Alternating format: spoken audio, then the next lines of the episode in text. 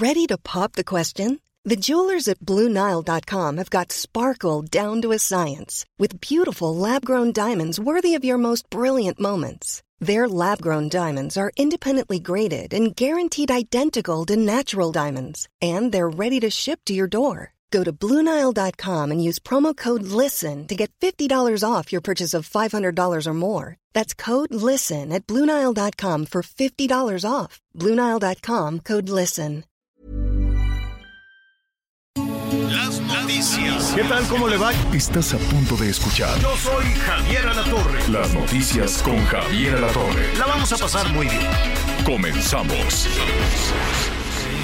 Tú tienes una energía que está bacana. Tú le pones el sábado a mi semana. Tú no tienes amigas, tú tienes manas. Si antes de ser tu novio yo fui tu pana. Tú das ganas de darse la bendición. Tú le pones la tilde a mi corazón. Si voy a sonreír, tú eres la razón. Ya todo está bien. Ey, y ahora estoy mejor.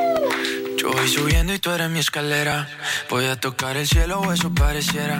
Como si de otra vida yo te conociera. es Con este Sebastián Yatra eh, con esta. Me cuesta trabajo la adicción de, de los reggaetón. Bueno, no es reggaetón, ¿verdad? Que, que es que ya no sé qué es. Pero a veces hay que poner, hay que escuchar una y otra vez. Son letras bonitas. Nada más está esa cosa, no sé, ¿no? De la, de la adicción que a veces es un poquito complicado. Tan bonito que es decir las cosas como son, las palabras, ¿no? Con, con, pues que se entienda la primera. Pero está bien, tiene su ritmo, le va súper bien a este hombre, a Sebastián Yatra. Pues ahí está, así lo saludamos esta tarde. Arranque, arranque, estamos ya por iniciar, por iniciar la tarde, ya en una buena zona del país, ya es el mediodía, ya están listos para la sopita. Qué gusto me da, realmente qué gusto me da que nos acompañe y oiga a nuestros amigos allá en Jalisco que nos están sintonizando en las costas de Jalisco en el 100.3 de la FM, nuestros amigos en Nayarit, eh, el Heraldo Radio en Tepic 103.3 de la FM. Aquí estamos atentos. Aquí estamos pendientes para lo que se ocupe porque les va a llegar un aguacero. Ya está lloviendo. Ya tienen un aguacero. Van a llegar con ventarrones muy fuertes. Es un ciclón eh, que se llama Lidia. Sí, se llama Lidia. Es un huracán, ya es categoría 2.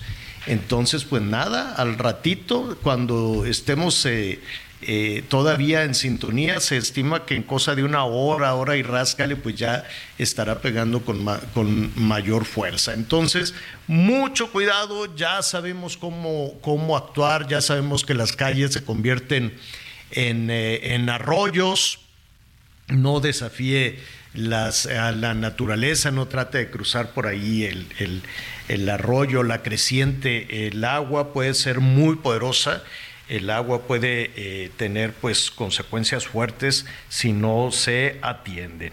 Así es que aquí vamos a estar muy pendientes de todo lo que esté sucediendo, estamos ya en comunicación con nuestros compañeros corresponsales del Heraldo, tanto en Nayarit como en Jalisco. ¿Hacia dónde va Lidia? Hacia Puerto Vallarta dicen que para allá.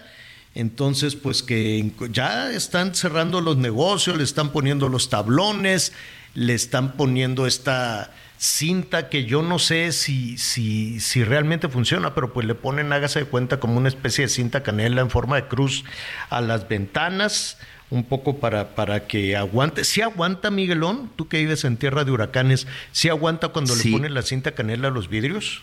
Hola Javier, ¿cómo estás? Me da mucho gusto saludarte, Anita, a todos nuestros amigos. No, Javier, no es tanto para que aguanten. Te voy, te voy a explicar qué es lo para qué es. Y a mí ya me sucedió con una ventana. No fue aquí, en, en Morelos. Tú colocas esa cinta en especie de cruz. Porque en caso de que se llegue a reventar el vidrio, los vidrios no salen volando, sino quedan pegados en esa cinta.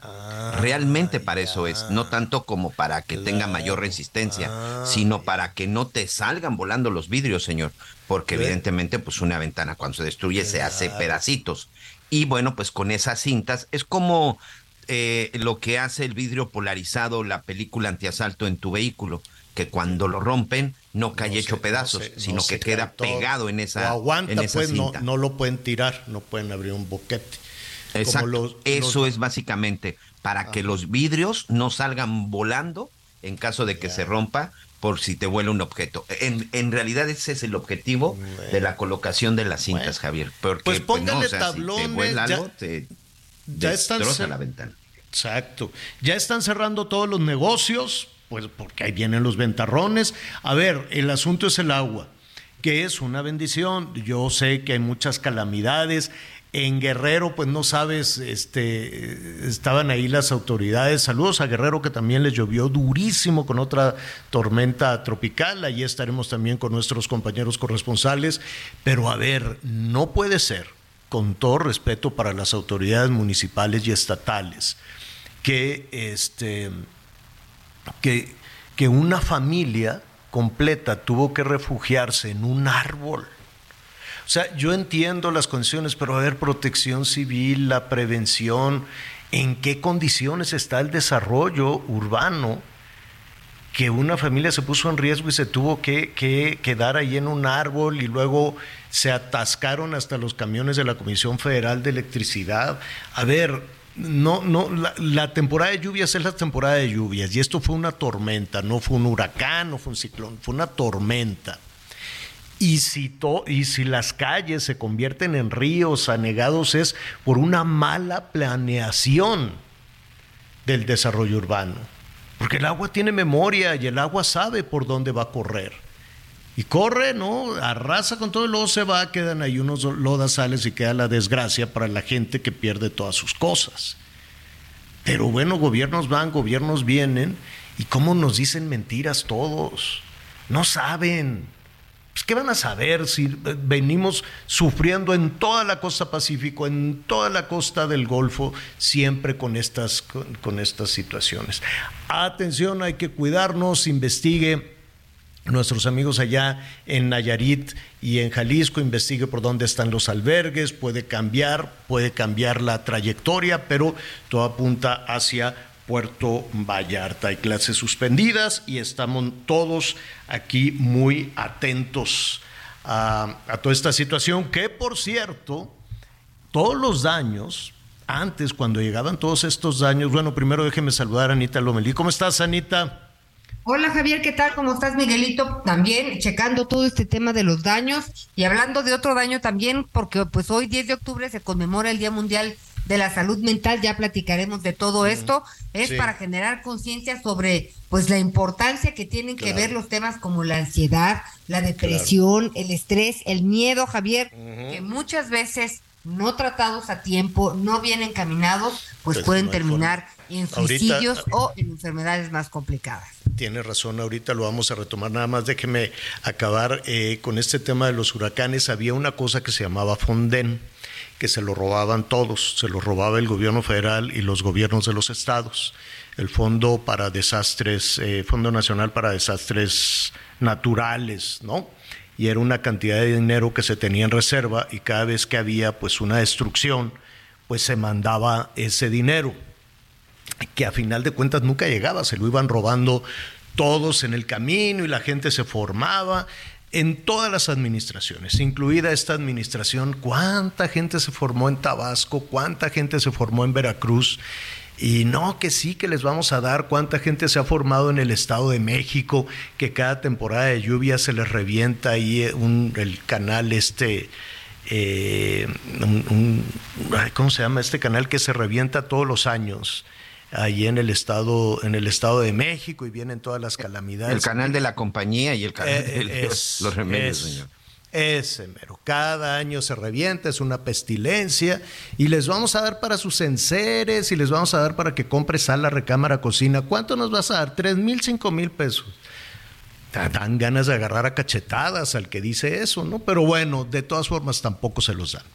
Y ahora, para evitar esas complicaciones que recalaban hasta la Ciudad de México, dijeron, pues cada quien que se rasque, ¿eh? ya no hay fonden, ya nos gastamos el dinero, ya nos gastamos todos los ahorros, ya no hay dinero de nada. Este, pues yo no sé, el presupuesto es altísimo, se van a tener que endeudar, aunque dicen que no hay deuda, pero pues sí va a haber deuda. Y, este, y con la novedad les dijeron, a ver, Atención allá, Jalisco, Nayarit, Guerrero. Se rascan como pueden, ya les avisaron. No hay un centavo, cada gobernador tiene que reparar ahí con lo que tenga, que le busquen en los cajones y ustedes tienen que pagar. Ya nada de que de, nosotros no nos queremos ser responsables porque salimos bien raspados, porque nada más decimos que vamos a dar ayuda y la verdad es que nunca la damos. Entonces, para no quedar raspados, ustedes ahí se encargan y ustedes carguen con toda la responsabilidad y todo el castigo eh, político si es que en algún momento lo hay. Yo no entiendo por qué. Yo no entiendo por qué estamos tan, tan este, pasmados y no reclamamos nada, no decimos nada y, y vamos viendo cómo gobernantes van, gobernantes vienen, presidentes municipales, gobernadoras, gobernadores, que andan pues diciendo cosas que no son reales. Bueno, lo que pasó hoy en Palacio Nacional a propósito de la salud mental. Ya, la, la verdad es que sí es, sí es de una decepción enorme, porque a estas alturas del partido están dando otra propuesta para el tema de salud, como si la administración fuera comenzando.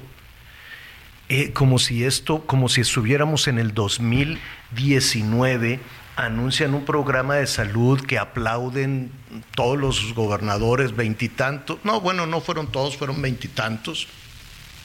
23 eh, solo los de, solo sí, los de Morena y Partido Morena. Verde. Ah, pues bueno.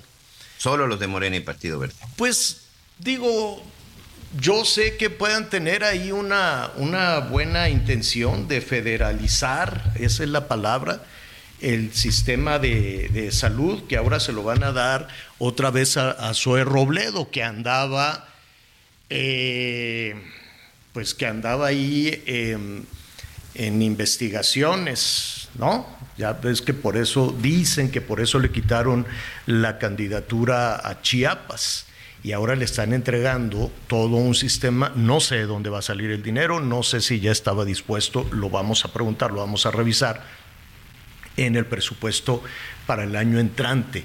Pero este es un programa que está diseñado para el año que entra y el año que entra se acaba este gobierno y luego va a llegar otro gobierno a decir, no, no, no, no, no, no, no, ya lo de IMSS Bienestar no jaló, fue un fracaso, ¿Cómo se llamaba antes de IMSS Bienestar? Se llamaba... ¿Insabi? Insabi, que tampoco jaló, que fue un fracaso y antes había no sé qué. Total. El Seguro Popular en la administración pasada, señor. Era el Seguro Popular, luego se uh -huh. llamaba quién sabe cómo, luego Insabi, luego... La misma cosa, nada más que no le pegan. Y entonces vienen estos señores y firman, todos sonrientes, un acuerdo, me parece me parece muy bien la buena voluntad, ¿no? Y que dejen de trabajar para venir aquí a la Ciudad de México 23 gobernadores a firmar un acuerdo para la federalización de los servicios de salud y ponerlo como un logro. Y que con esto ya fregamos, que con esto ya se va a dar salud a cincuenta y tantos millones de personas. ¿De dónde? ¿De dónde va a sacar el Seguro Social para atender, eh, para que recibir a todo el sistema de salud de los estados? ¿De dónde? Dicen, no, pues ya se invirtió tanto dinero, pues yo no lo veo, que se invirtieron casi 9 mil millones de pesos, que no sé qué, pues, y que se van a invertir más, y que los equipos, y que ahora sí, y que ya va a ver nuestros amigos que nos escuchan en todo el país, realmente ya se cumplió con el sistema de salud. Realmente ya con este acuerdo, todos sonrientes, ya agradeciendo. Ah, sí, muchas gracias porque eh, este acuerdo para la federalización le vamos a llevar salud, prevención, equipo, instalaciones, ambulancias, medicinas, medicinas gratuitas, dinero para las doctoras, para los doctores, basificación para las enfermeras, los enfermeros. Ya todo en lo que resta.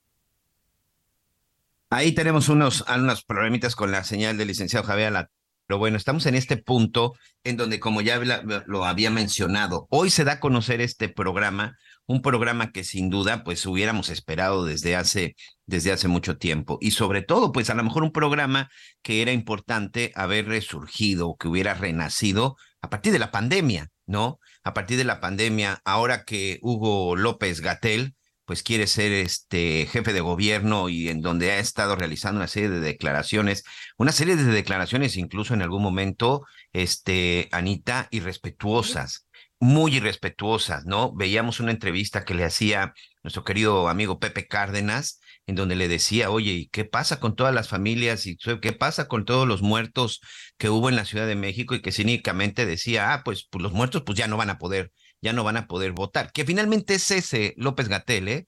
una persona fría, una persona inhumana, una persona que simple, sencillamente nunca mostró una verdadera, pues una verdadera piedad, una verdadera, este, hacer cercanía con la gente y que incluso, aunque él no lo era, porque no se nos olvide, él era el subsecretario de salud, pues siempre se presentó y siempre dijo públicamente pues que era el responsable del sistema de salud e incluso de la pandemia durante la época más complicada, Anita. y lo más pues importante y lo más que hay que analizar también es que pues ha habido un gasto histórico, en teoría, este, pero el sistema de salud de México no mejora. Entonces, pues bueno, a ver, a lo mejor esta última o tercera o cuarta aire que está tomando el sector salud con estas firmas, pues ojalá que se refleje en hechos, ¿no? Ya pues ojalá, ojalá, y si no, sí hay que decir algo ya, ¿no? Como ciudadanos, no nada más como medios. Y no es por molestar, no es por cosas este, electorales, sino pues va una vez y otra vez y ahora sí, y aquí está el papel y aquí mira, están todos con, con con sus trajes y, todas las señoras con sus huipiles y, van a ver, bueno, pues qué bueno que se tiene toda esa voluntad. Me parece muy bien, pero pues ojalá todos nuestros amigos que, que nos están escuchando allá en Oaxaca sea una realidad, porque Salomón Jara firmó. Este, ¿quién más? Este, los que nos escuchan en Nayarit ahora con el huracán, porque Navarro también firmó. Este, ¿quién más firmó? el de Puebla. Entonces, este es, Céspedes, ¿no? Ahí el de Puebla. Mara Lezama. La Mara Lezama también firmó. Entonces, pues qué padre, porque ya, ¿eh? Ya el año que entra, no falta más. Todo ya va a estar, pero reluciente, equipo nuevo, medicinas gratuitas, atención amable, no lo van a tener en los pasillos, ni en las sillas, ni en el piso Atención en Sonora también, porque ahí firmó muy sonriente Durazo. Y este, ¿quién más? El Américo Villarreal fue el que habló a nombre de todos y dijo, sí, y todo va a estar a todo dar, tenemos unos retos. No, no, no, no me ande hablando de retos, porque ustedes dijeron que ya el año que entra. Nada que hay que cumplir primero unos retos. ya, se ya van en el año 5. ¿Cómo que hay que ya se van? Ya, Literal, ya está, ya iniciaron su último año, Javier. A ver, nuestros amigos. El 2 de junio del 2024 habrá elección y el 2 de junio sabremos quién será el próximo presidente o presidenta de la República. Estamos hablando de nueve, meses, señora La Torre. Nada, está bueno.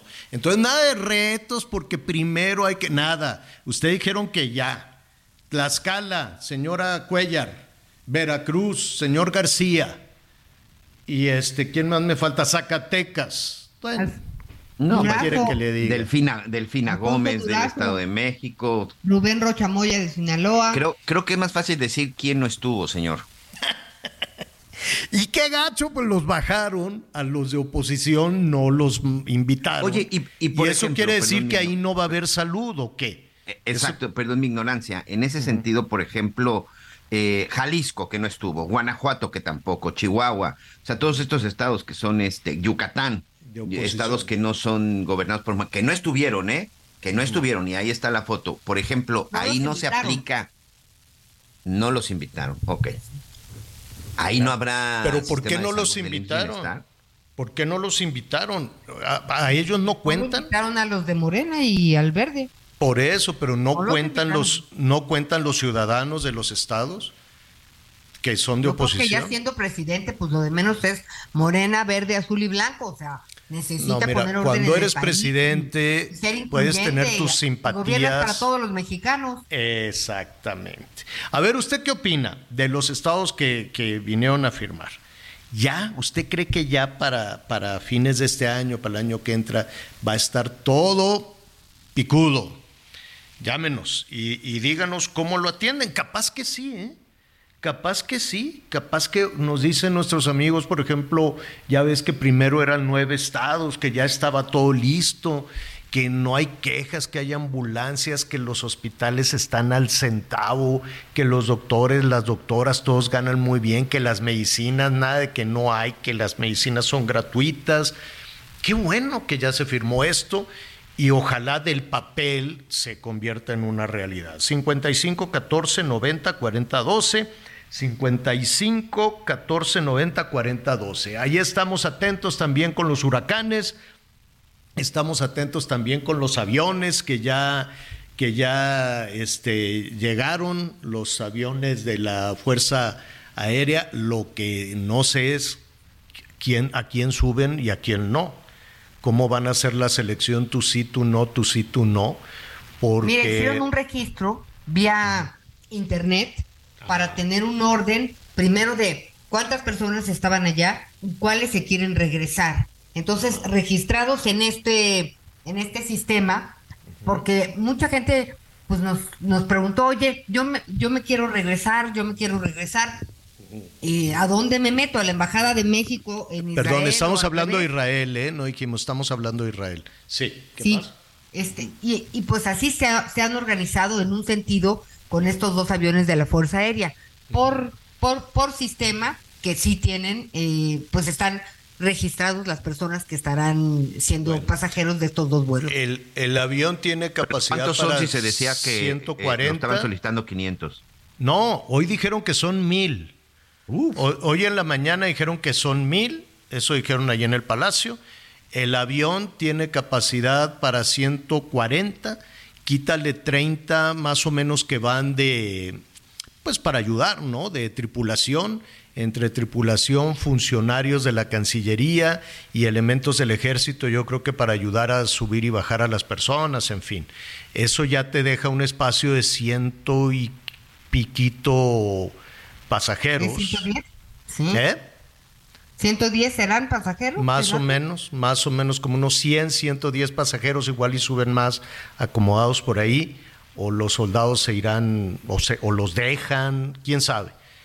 Pero, pues esos dos aviones se pueden llenar en cosa de una hora y te quedan 100%. 800 ahí, 800 personas esperando a que eh, los aviones regresen o mandes más. Sí Yo va a creo que una tendrán que mandar más, ¿no? Y yo no entendí, Anita, ¿van a subir a lo, conforme se fueron apuntando? Así, el que se apuntó uno, el que se apuntó dos, el que se apuntó tres, así, hasta que lleguen a los 100. Órale. Y se va Sí. el avión. Y, Y, luego eh, los en otros. el caso, por ejemplo, do- donde haya adultos mayores, este, porque mira, muchas personas pues han tenido crisis nerviosas, Javier. Claro. Este, cada rato suenan las alertas eh, y pues las personas mexicanas, de nacionalidad mexicana que aquí viven, pues no están acostumbradas a una cultura de que cuando suena una alarma te vayas al refugio. Entonces, este, eh, había algunas personas con problemas y eran adultos mayores, estas personas iban a tener pues prioridad en algún sentido. Me parece que a las Claro. mujeres embarazadas también tenían, había por ahí Es algunas que- señoras embarazadas, pero por lo demás sí se iba a respetar el orden este, bueno. en el que se fueron se van- inscribiendo, por supuesto respetando a las familias. Ahorita les vamos a decir cómo, cómo apuntarse y, y estamos también, eso hay que decir rápidamente, estamos muy atentos a todas las personas, muchos son adultos mayores, acompañados de, de- en ocasiones de algún familiar más joven, algún hijo, algún nieto, que se inscribieron en las parroquias. Por ejemplo, hay un grupo de Hermosillo, hay otro grupo de Chihuahua, hay otro grupo de Quintana Roo, de Campeche, de Jalisco, de Tamaulipas, que van planeando con mucha anticipación estos viajes. Son como los que organiza el padre José de Jesús Aguilar. Entonces, pues allá se, se van a Tierra Santa, se van a Jerusalén, se van a Belén, en fin, y ahí los agarró la guerra. Y entonces, pues tienes toda la razón. Imagínese la mortificación de que van adultos mayores en esta peregrinación a Tierra Santa y les cae la guerra. Entonces también están tratando de salir. Llámenos al 55 14 90 40 12. Regresamos con sus comentarios.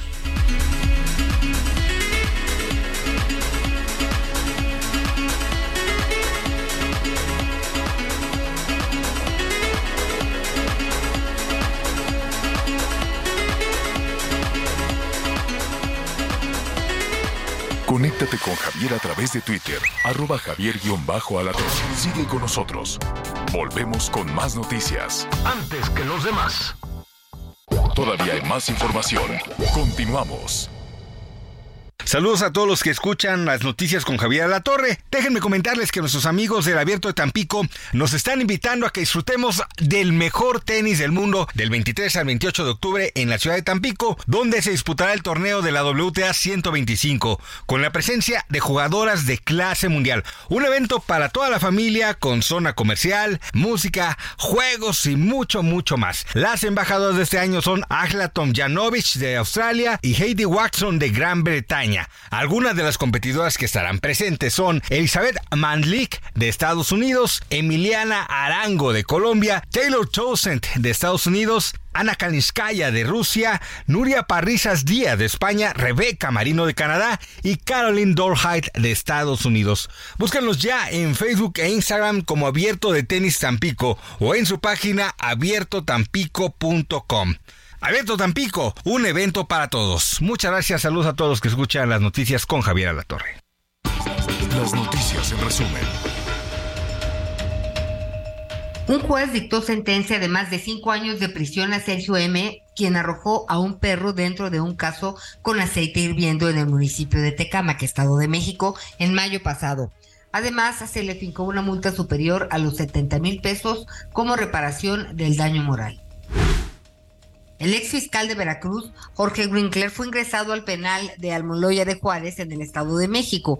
Esto debido a que la Secretaría de Seguridad Pública de Veracruz se dijo incapaz de garantizar su vida, asegurando que hay reclusos dentro del penal de Pancho Viejo que buscan atentar en su contra. Una jueza de control otorgó una suspensión provisional que detiene nuevamente la distribución de libros de texto gratuitos en Chihuahua. Dicho recurso obedeció al juicio de amparo promovido por un padre de familia tras el aval de la Suprema Corte de Justicia de la Nación para su entrega. Hoy el dólar se cotiza en 17,44 y se vende en 18,43. Infinity QX60, rediseñada para darle poder a tu estilo de vida. Ahora con 36 meses sin intereses o bono flexible. Descúbrela en Infinity Pedregal, Avenida Insurgente Sur, número 1355, Jardines del Pedregal. Teléfono 5555-285344. Válido del 3 al 31 de octubre. CAT promedio 10.7% sin IVA para fines informativos. Consulta www.infinity.mx diagonal promociones.html. Dicen, eh, dicen nuestros amigos allá en Jalisco, el gobierno no aceptó el nuevo esquema de salud. Las vacunas, eh, como la rusa, dice aquí la abuela, no, yo creo que está mal. Ya ve que lo el corrector, el corrector te cambia, te cambia todo no se van a administrar solo las reconocidas por la Organización de Mundial de, la Salud. Gracias, Antonio. Es Antonio Ayón. Pues hay, hay todo un misterio en eso de la vacuna cubana y de la vacuna rusa. Yo sospecho que no hay nada. Que una cosa es anunciar, sí, vamos a poner la Abdalá, la rusa y la cubana. La rusa ni siquiera los rusos se la quisieron poner. Ahora, ¿dónde están? Si efectivamente ¿Cómo las guardas? ¿Dónde están los ultra refrigeradores? ¿Te acuerdas que se requería unos ultracongeladores así para mantenerlas y en cuanto las sacabas de la refrigeración rápidamente las tenías que aplicar? Este, pues deben de, deberían de estar así que dijeran, miren, aquí están, pásenle, véanlas. Estas son las que se van a aplicar, porque luego ya no dijeron nada.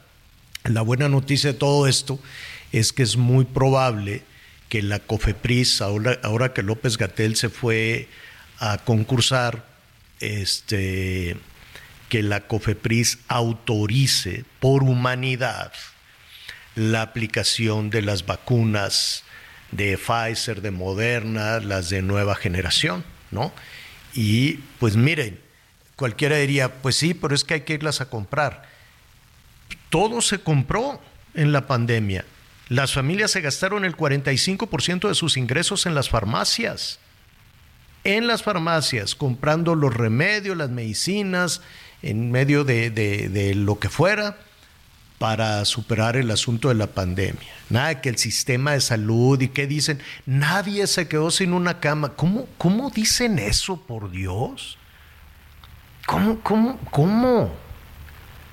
Si la mitad de los ingresos familiares se fueron en, medicinas, en las farmacias, ahora se gastará, pero se gastará mucho menos que en una situación que dejó descobijados a millones de mexicanos pues comprando las vacunas ya autorizadas por la Organización Mundial de la Salud, porque ni la rusa ni la cubana, que tanto amor le provocan al gobierno mexicano, tienen este, esa autorización.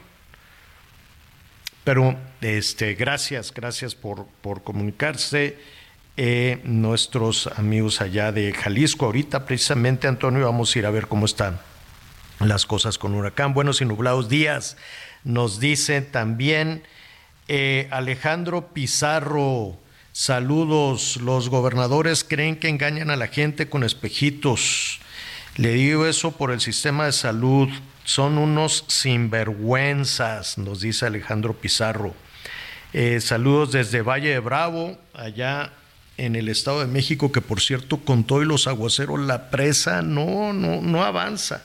Muy poquitito la presa de Valle de Bravo está al 37% de acuerdo al reporte que dan hoy. Dice, buenos días, eh, gran equipo, yo no entiendo cómo van a atender a estos, a más pacientes, son cincuenta y tantos millones en el Seguro Social, si actualmente no se dan abasto. Una cita con un especialista se tarda medio año para poder hacerla, dice María Eugenia Guzmán, y tienes toda la razón, María Eugenia. Pero pues, por eso te digo que todos sonrientes y firman papeles y dicen, ya fregamos, ahora sí, ya, este, ahora que lo agarre este, ¿cómo se llama? El director del seguro, ya con eso va a quedar. Bueno, pues ojalá, ojalá así sea, pero pues se ve, se ve complicado que en cosa de dos, tres meses se solucione lo que no se pudo solucionar en cinco años. Ojalá así sea. Eh, ¿Qué más, Anita Miguel, eh, antes de, irnos al huracán? Pues tenemos aquí atentos saludos desde, desde Sonora, también tenemos a Samuel desde Hermosillo, escuchando todos los días, muchas gracias. Saludos para Javier, Miguel, Anita, también desde el Estado de México y también saludos desde Oaxaca, muy pendientes de todo lo que están hablando y la información del huracán, de la tormenta, que es tormenta. Ojo, ojo, ojo. La tormenta, ¿qué es tormenta? ¿Cuál, Anita? ¿La, la que pegó en Guerrero? Sí. Sí, el otro es huracán. Una es tormenta y el otro es, sí, huracán. Que la tormenta es Max y el huracán es Lidia, el que va para Jalisco y Nayarit. Exacto. Oye, a ver, aquí rápidamente, fíjate que aquí hay un, un, un, dato bien interesante que me encontré de uno de nuestros amigos que tiene toda la razón, ¿eh? De repente se nos olvidan, se nos olvidan las cosas. Dice, buenas tardes, Armando Robles desde Cancún. Va a pasar lo mismo con la salud, como el famoso gas del bienestar, que quién sabe qué pasó. Y los trailers que compraron para evitar el guachicoleo, las pipas, también quién, quién, sabe dónde quedaron todas esas pipas, que creo que fueron más de 50. Tiene razón nuestro amigo Javier. ¿Se acuerdan que incluso un chofer de esas pipas iba a ganar bueno, pues un sueldo envidiable, al final ya no supimos tampoco qué pasó con eso.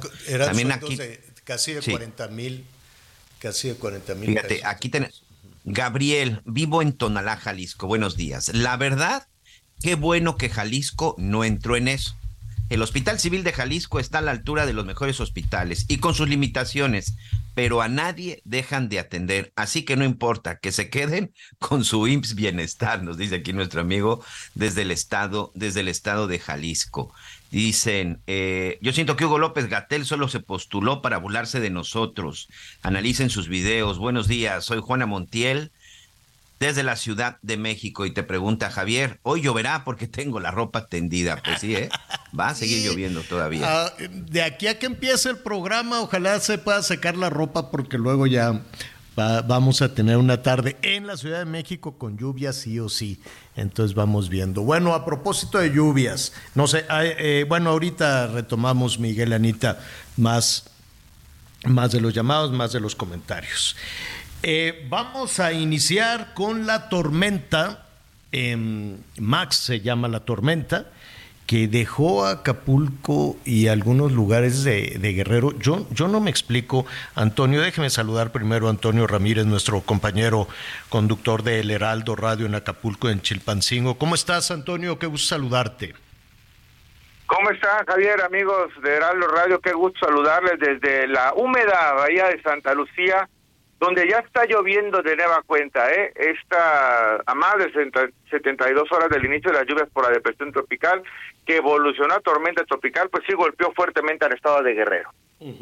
Oye, me, me, me, cuesta trabajo, eh, es un estado donde la, las temporadas de lluvia en ocasiones son particularmente severas. Administraciones van, administraciones vienen, y primero era que si el fondé, que si no sé qué, y mira, la verdad es que las temporadas de lluvias así son en nuestro país. De hecho, esta temporada nos hizo falta agua. Tenemos eh, prácticamente todo el territorio nacional en sequía, ¿no? Y es, y es un asunto muy serio. Pero nada más llega la lluvia, nada más llega el agua. Y vemos unas calamidades tremendas. Y yo me atrevería a decir, Antonio, que esto no es culpa de la naturaleza, no es un castigo de Dios es que tenemos un desarrollo urbano terriblemente malo.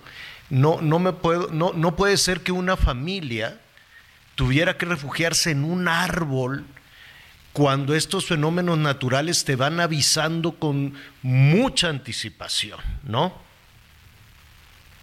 Sí, confirmo, confirmo, eh, mi estimado Javier.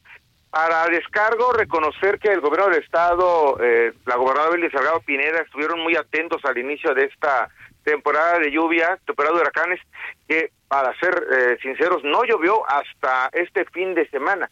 Es decir, no había caído una lluvia y nos cayó una tromba que hagan de cuenta, recordarán el, el huracán Paulina, que por cierto acaba de ser un aniversario precisamente hace dos días, pues aquí nos llovió exactamente igual solamente en tres horas en algunas partes. La orografía del estado de Guerrero hace precisamente que, que llueva de esta manera.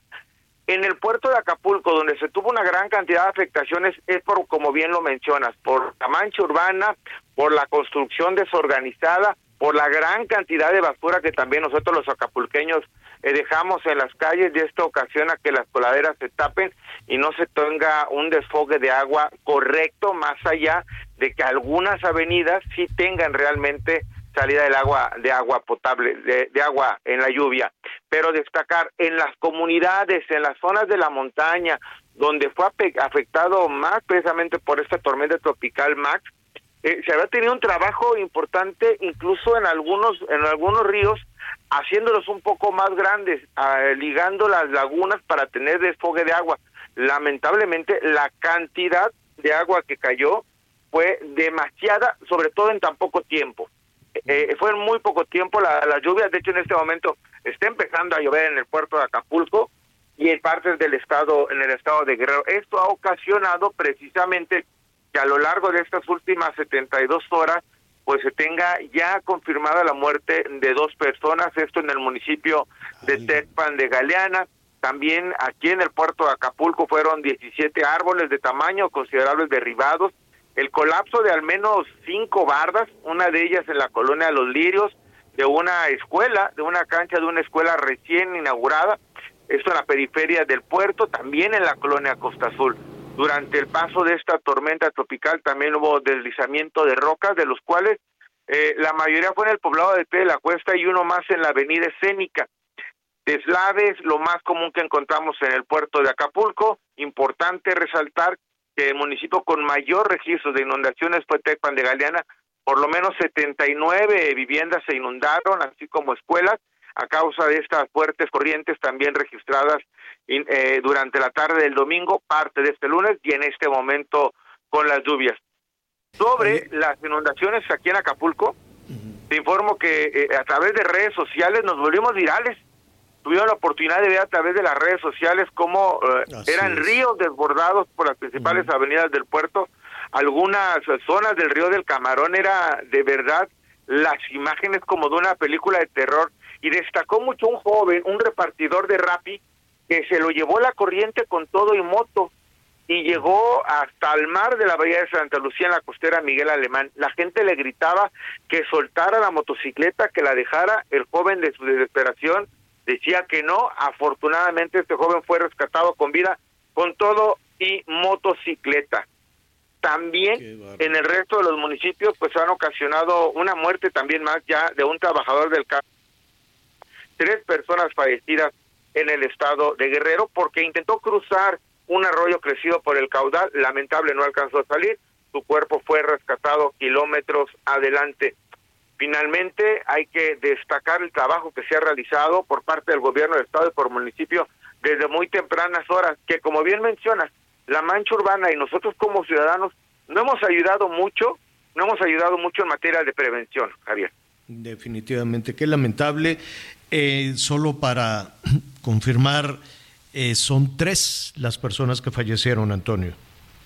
Es correcto, son dos personas en Estefan de Galeana y una más en Nusco, son las tres personas fallecidas hasta el momento. Tomar precauciones, continuarán las lluvias en las próximas 24 horas en partes del estado de Guerrero y aquí en el puerto de Acapulco. Sí, lamentablemente ya hay saldo negativo con tres personas fallecidas en el estado pues estaremos atentos. Eh, si hay alguna actualización de la información, Antonio, nos eh, comunicaremos de nuevo contigo.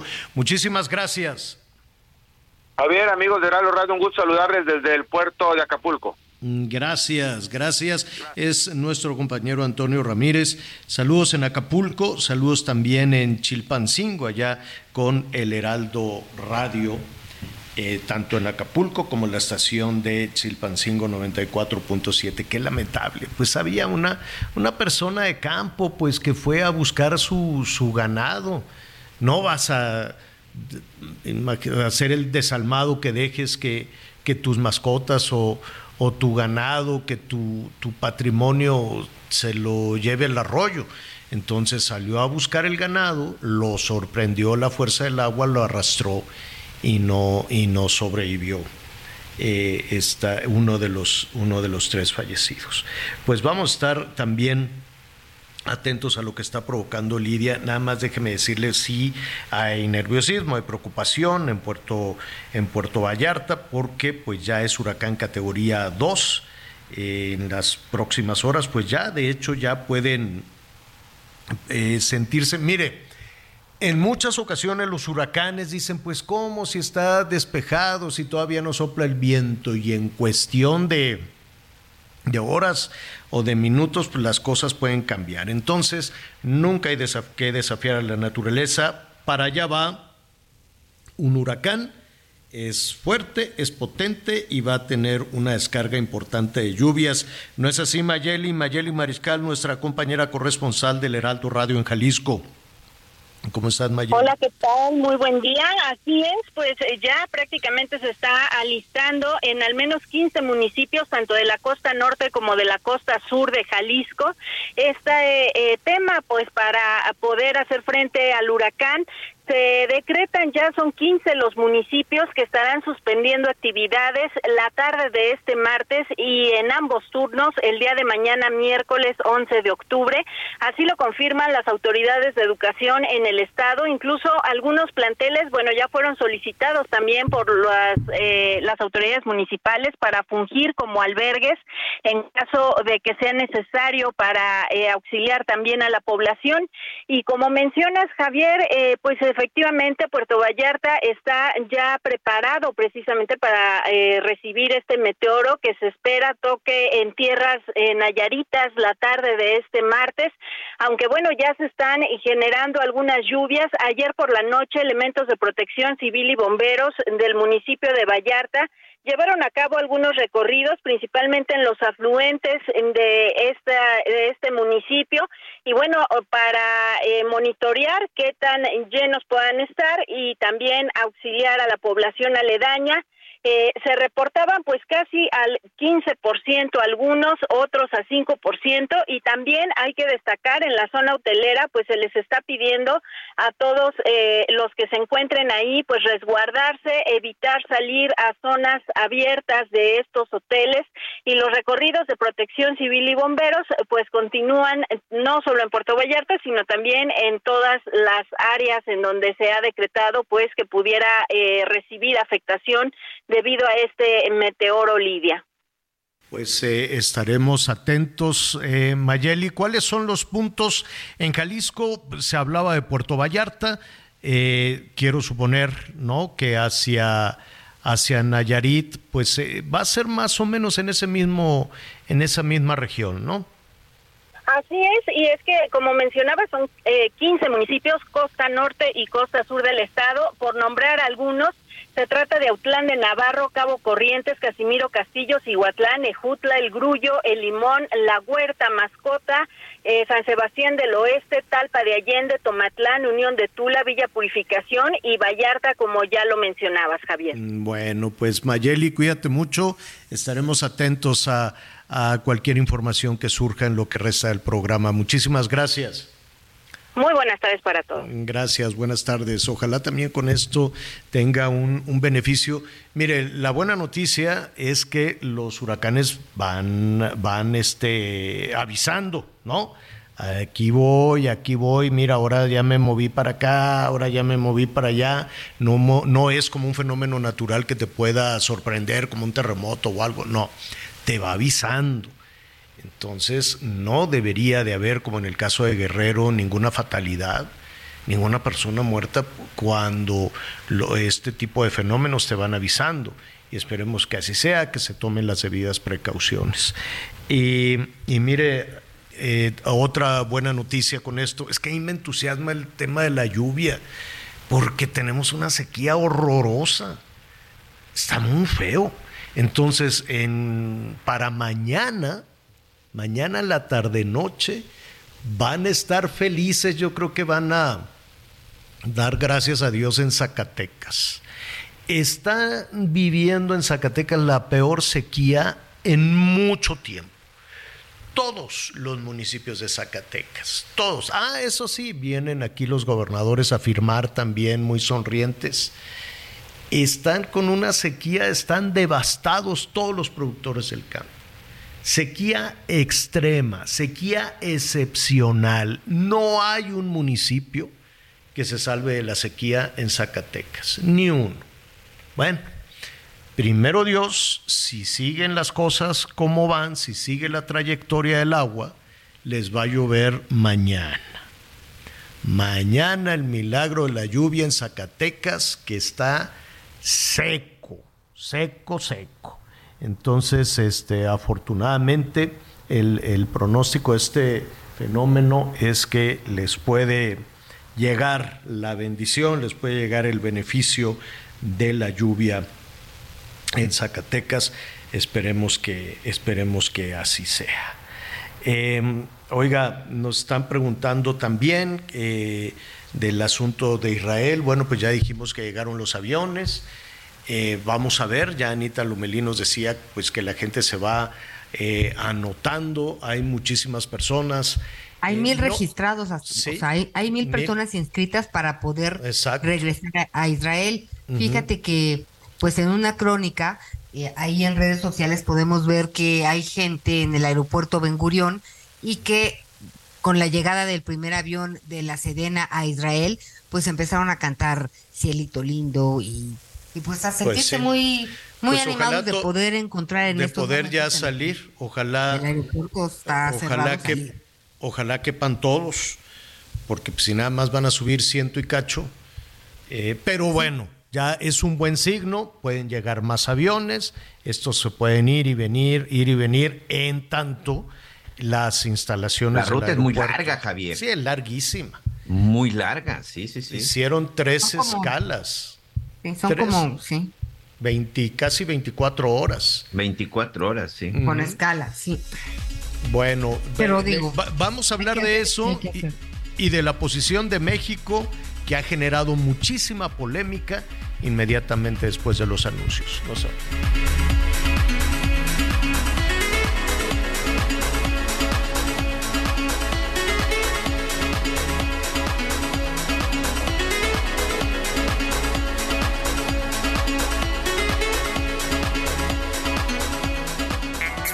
Infinity QX80, la expresión de lujo en un diseño poderoso. Ahora, con 36 meses sin intereses o bono flexible. Descúbrelo en Infinity Polanco, Calzada General Mariano Escobedo 476, Anzures. Teléfono 5590-357748. Válido del 3 al 31 de octubre. Cat promedio del 10.7% sin IVA para fines informativos. Consulta www.infinity.mx diagonal promociones.html.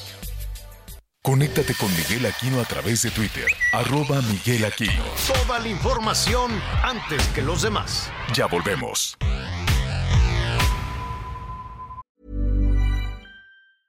A lot can happen in three years, like a chatbot may be your new best friend. But what won't change? Needing health insurance. United Healthcare Tri Term Medical Plans, underwritten by Golden Rule Insurance Company, offer flexible, budget friendly coverage that lasts nearly three years in some states. Learn more at uh1.com.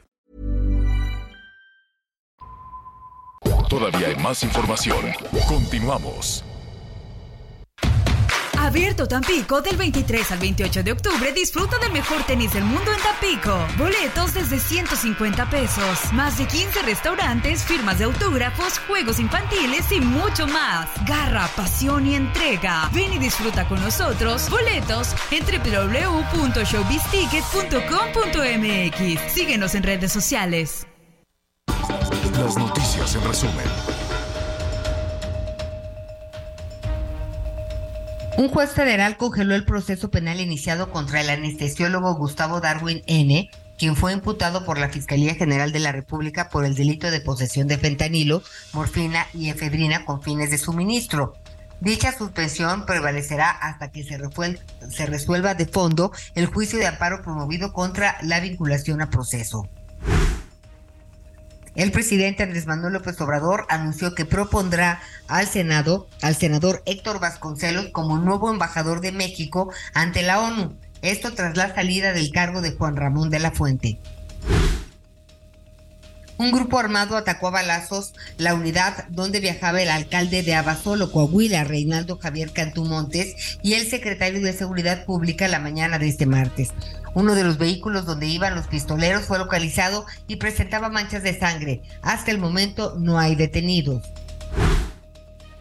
Un sujeto identificado como Néstor N fue detenido en el Estado de México por presunto abuso sexual.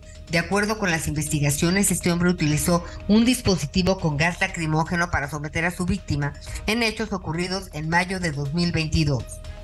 Infinity QX60, rediseñada para darle poder a tu estilo de vida. Ahora con 36 meses sin intereses o bono flexible. Descúbrela en Infinity Pedregal, Avenida Insurgente Sur, número 1355, Jardines del Pedregal. Teléfono 5555-285344. Válido del 3 al 31 de octubre. CAT promedio 10.7% sin IVA para fines informativos. Consulta www.infinity.mx diagonal promociones.html. Bueno, eh, ya le comentábamos al inicio del programa la buena noticia de los eh, mexicanos que están, eh, que quieren salir de Israel. Son, a ver, va- vamos despacito. ¿Cuántos mexicanos hay en Israel? Pues mm, no hay mucha certeza. Ayer se hablaba de 5 mil, pueden ser más. No necesariamente todos quieren salir, algunos pues tienen familia o, o- o alguna otra situación. No es tan sencillo decir, pues me voy me voy de este país, ¿no? Entonces hay, hay un número importante de mexicanos, si no, si no me equivoco, Anita, que viven allá, son, son miles.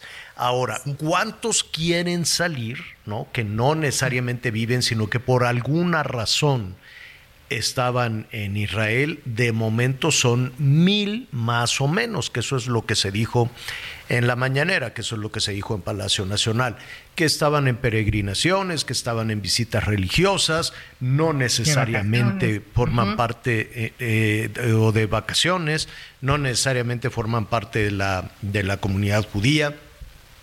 Hay peregrinaciones, hay viajes culturales, hay viajes eh, religiosos que se, que se organizan y bueno, pues los sorprendieron por allá. Hay jóvenes que fueron también a estos festivales, a estos conciertos, por lo que usted quiere y mande.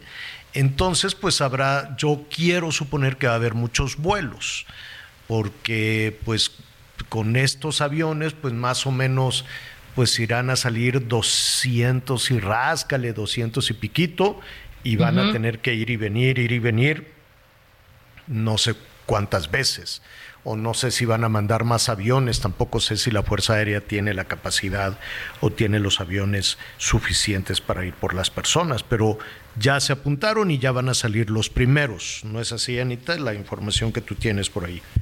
Sí, digo, en teoría piensan regresar a 300 en estos dos vuelos, cosa que como tú bien dices es poco probable que sean 300. Pero eh, si estamos hablando de 300, pues en teoría pues este tipo de aviones tendrían que regresar tres veces más, ¿no? O dos por lo menos, para hablar de, sacar, a, de sacar a estas mil personas. Y lo que está pasando, Javier, es que fíjate que cada vez, eh, pues hay amenazas, los bombardeos de un lado y de otro no cesan, las sirenas suenan constantemente, entonces, pues hay muchas personas que se sentían bien, que ya no se sienten bien. Entonces la lista está aumentando. Esto también hay que, que, considerarlo porque pues este pues aumenta la cifra de mexicanos sin lugar a dudas. Y el último censo habla de casi siete mil personas de nacionalidad mexicanas este, asentadas en, en Israel. Pues, Ahora, veamos. yo me imagino que si hay de pronto personas de otra nacionalidad que dicen, oye, ya llegaron los aviones de México, ¿quién ha mandado aviones? Brasil ha mandado... Mandó seis, ¿eh? por cierto, Brasil mandó seis aviones. Mandó seis aviones, Chile va a mandar aviones, todavía no los manda, pero dice que los va a mandar. Entonces, pues hay muchos latinoamericanos, centroamericanos, o no, no sé qué digan, oye, ve y fórmate con los mexicanos, apúntate con los mexicanos a ver si te dan chance de subirte. Eso seguro va a lo veo poco probable, ¿no? No, pero seguro va a suceder, Anita, en la desesperación dicen, ve y fórmate con los mexicanos que, que si te traen. Y pues, ¿qué les vas a decir? No, solo mexicanos, usted aguántese ¿Usted por qué? Porque usted es de, Costa Rica, usted de... ¿No? ¿Cómo? Digo, quiero suponer, no lo sé porque en situaciones como esta, pues las personas buscan, ¿no? Imagínate gente que fue en peregrinación de, de Costa Rica, de Honduras, de Guatemala, dicen, oye, pues nosotros somos de Guatemala, somos casi ahí, vamos y venimos con México todos los días, que por cierto los aviones de Volaris se suspendieron en, en, en Guatemala, ahorita le voy a decir, hay una pelotera, hay un caos porque iban y venían, entonces ni pueden entrar ni pueden salir por los bloqueos y allí están involucrados pues cosas políticas y cosas de narco y cosas de malos. Saludos allá a Guatemala, ahorita le, le vamos a platicar de eso.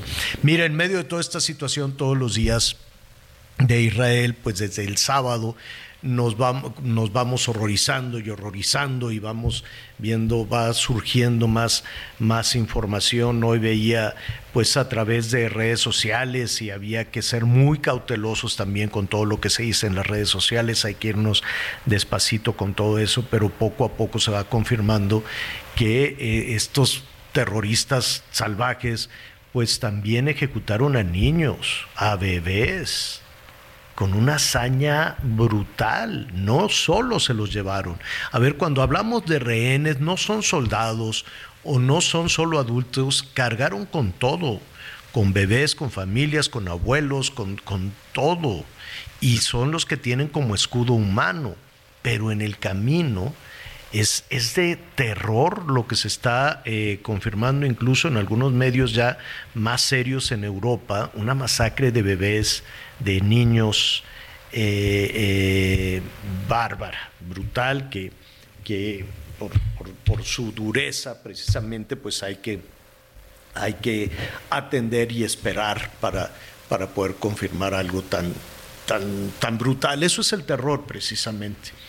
Y entonces pues vienen las reacciones. Por ejemplo, en Argentina eh, hubo marchas de respaldo, hubo marchas de apoyo. Eh, me, queda claro que de América Latina el gobierno de Argentina ha sido muy, muy claro en, eh, en la condena al grupo terrorista, ah, pero las cosas pueden cambiar, uno nunca sabe, ¿no? Uno nunca sabe. El que es de, plano le. Nayib, Bukele también. De Salvador. Nayib Bukele también del Salvador ha sido muy claro en su posicionamiento. Claro. Y él es de origen palestino, ¿eh? Su descendencia es árabe. Así es. Pero fíjate qué bueno que lo tocas para no confundir que eso es lo que está pasando en México.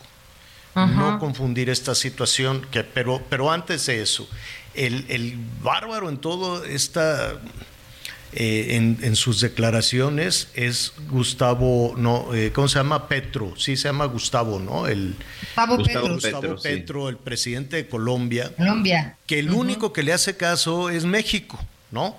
y, y, ahora, con todo este escándalo, pues también le han tundido, pero ahora que fue, antes de esto, ahora que fue allá a la Organización de Naciones Unidas, tres trompetillas, todos se salieron, hasta interrumpió su discurso, dijo, ay, yo voy a hablar pues no, el gobierno mexicano te tiene muy mal acostumbrado a hacerte caso. Entonces, este, nadie le hizo caso, todo el mundo se levantó, se fue, todos estaban platicando y Gustavo Petro así como me va, alguien me va a hacer caso, nadie lo pelaba. Y bueno, se aventó a decir, a comparar eh, la situación en la franja de Gaza, dijo que la franja de Gaza es el equivalente al campo de concentración de Auschwitz. No, Que la forma en que Israel, en una crítica a Israel, que la forma en, que, en la que Israel está actuando hacia Gaza eh, es como el campo de concentración nazi. Entonces, y lo dice, lo puso en sus redes, ya estuve en el campo de concentración de Auschwitz y ahora lo veo calcado en Gaza es un jefe de Estado, es un presidente. Y se aventó esta situación que evidentemente pues tuvo una reacción de la comunidad judía mundial este, de, inmediato. Y le dijeron, bueno, pues muy elegantemente, pero le dijeron, usted está insultando a 6 millones de víctimas del holocausto, usted está insultando al pueblo judío. Sus comentarios, dice aquí, sus comentarios aquí y los demás en su perfil de, Twitter, que ahora se llama X, ignoran por completo los cientos de muertos y secuestrados durante el ataque asesino de Hamas contra civiles israelíes. ¿Por qué lo hizo? ¿Por qué muchos, eh, o no muchos, pero algunos eh, líderes latinoamericanos están eh, titubeando o pensando? Bueno, hay algunos legisladores de Morena que han hecho declaraciones de lo más polémicas. Así de Israel y, no, o sea, son, son muchos legisladores y, y sí se genera esta confusión de hacia dónde apunta entonces el gobierno, el gobierno mexicano con su neutralidad. La embajadora de Israel pues criticó severamente al gobierno mexicano y percepción, la percepción, lo que queda al final, al final de todo esto, uno, eh, es esta situación eh, compleja de mm, vamos despacio, no quiero yo este, poner en un canasto o en otro al gobierno mexicano. Pero en su declaración de neutralidad y de decir que este es un conflicto entre Israel y Palestina, creo que, que es una percepción que habría que atender con mayor serenidad. A ver, hágase de cuenta que un grupo criminal en México, que un grupo criminal en México, no un gobierno, que un grupo criminal en México, eh, ataque a otro país, ataque a un país eh, centroamericano o que un grupo criminal en México atacara a los Estados Unidos, a una localidad de los Estados Unidos. Evidentemente el gobierno mexicano iba a actuar, digo, el gobierno de los Estados Unidos, imagínese que actuara contra México y que entonces la comunidad internacional dijera, bueno, pues es que deben de solucionarse los conflictos entre México y los Estados Unidos, pero el conflicto es un grupo criminal. No entiendo esta, esta insistencia del gobierno mexicano de personajes del gobierno mexicano, de candidatas y candidatos del gobierno mexicano, de poner esta discusión o este problema entre Israel y Palestina y evitar incluso la mención del grupo terrorista Hamas. Se están dividiendo, o sea, hay opiniones divididas en varias partes del mundo, no nada más en México pero la, eh, digamos que la percepción de la em, posición del gobierno mexicano es llevar el conflicto entre, Israel y Palestina cuando este es un tema terrorista de un grupo que se llama Hamas. ¿Y por qué lo llevan hacia allá?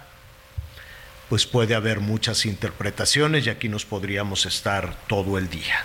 El tema es que hay una guerra, que es dolorosa esta situación, que es dolorosa la guerra, que hay dos mexicanos tomados como rehenes que están amenazando en tomar como rehenes al grupo, digo, como escudos humanos a los rehenes de diferentes este, nacionalidades, en su mayoría israelíes, desde luego, pero en la que también están estos dos mexicanos.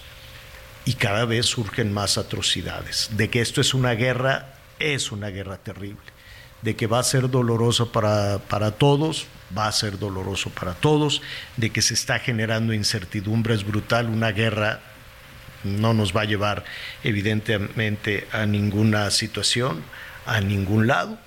Y hoy de lo que se trata también en medio de todo esto es de que los mexicanos que ahí están y que quieren salir puedan regresar con bien, puedan regresar sanos y salvos después de toda esa situación terrible, horrible que se está viviendo allá.